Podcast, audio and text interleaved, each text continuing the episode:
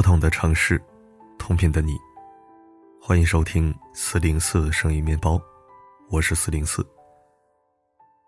其实我的嗓音还是没恢复，因为咳嗽一直没有好利索，就难免会连累嗓子和鼻子。反正这点呼吸道的零件都得跟着遭点罪。但甭管怎样，不那么咳了就录一下，哪怕短一点的，就当和自家人说说话。相信你们也不会嫌弃我声音不好听。今日冬至，冬至是中华民族的一个重要的节气，在民间有“冬至大如年”的说法，所以古人称冬至为亚岁、冬节、贺冬、小年等。在我国南方沿海部分地区，至今仍延续冬至祭祖的传统习俗。而在我国北方，每逢农历冬至这天。饺子成为家家户户必不可少的节日饭。谚语云：“十月一冬至到，家家户户吃水饺。”注意，十月一是十月又一的意思，也就是十一月。冬至为什么要吃饺子呢？你也一定不知道，冬至吃饺子是为了纪念谁？我们都知道，端午节为了纪念屈原，有吃粽子的习惯，而到了冬至这一天，据说这种习俗。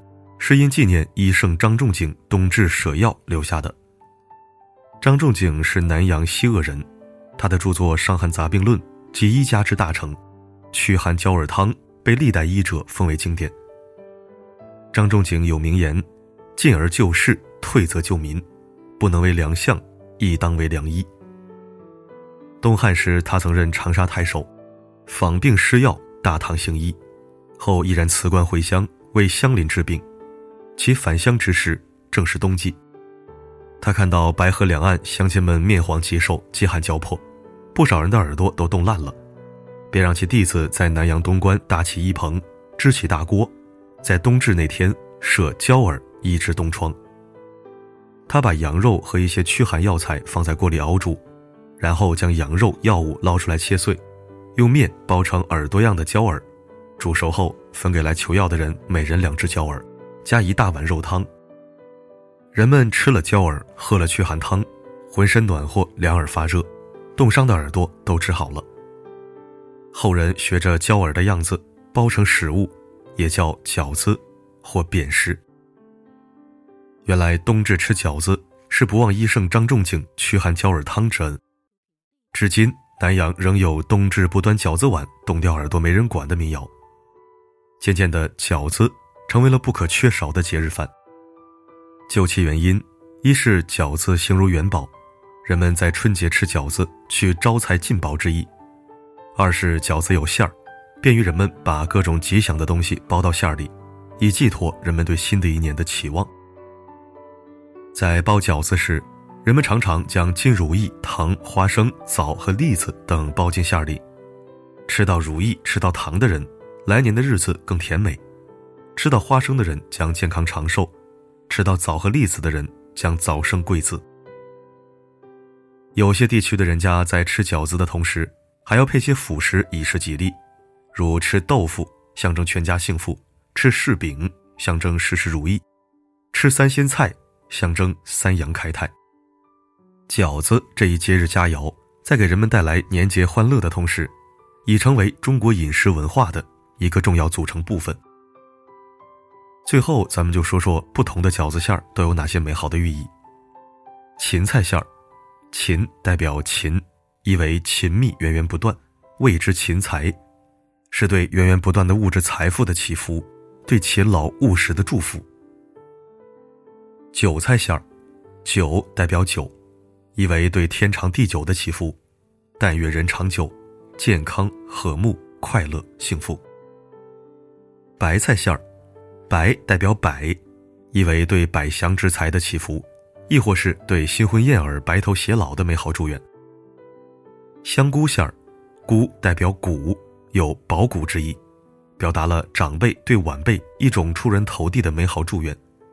现代的意义更加深刻，香菇的形状如同向上的箭头，代指股票大盘势。油菜馅儿，油代表有，意为祝福你有财。更祝你有财。酸菜馅儿，酸代表蒜，钱多到要算上一个晚上，该是多有钱呢？谓之算财，或为对选择的祝福。选择大于努力，愿亲戚朋友都能有一个好的选择，选择好。大枣馅儿，枣代表招，意为招财进宝，祝愿在新的一年里红红火火，朝气十足。野菜馅儿，野即野外，意为绿色健康的意外之财。蔬菜馅儿，蔬菜即为素馅儿、菜馅儿，有接财纳福之意，谓之财神到了。甜馅儿。甜代表天，有增加增添之意，更与天才谐音，有天才的祝福意味。这个甜馅儿我还是头一回听说，不知道手机前的你吃没吃过甜馅饺子？好了，今天的声音内容我们就到这里，希望明天我的嗓音再恢复一些，为你录音。其实录制这一篇也是有咳嗽的，只是我剪辑掉了。感谢您的收听，祝您冬至快乐。晚安，重要的你，不管发生什么，我一直都在。谁的脚步近了？谁的脚步远了？我都竖起耳朵，听着楼道里还是空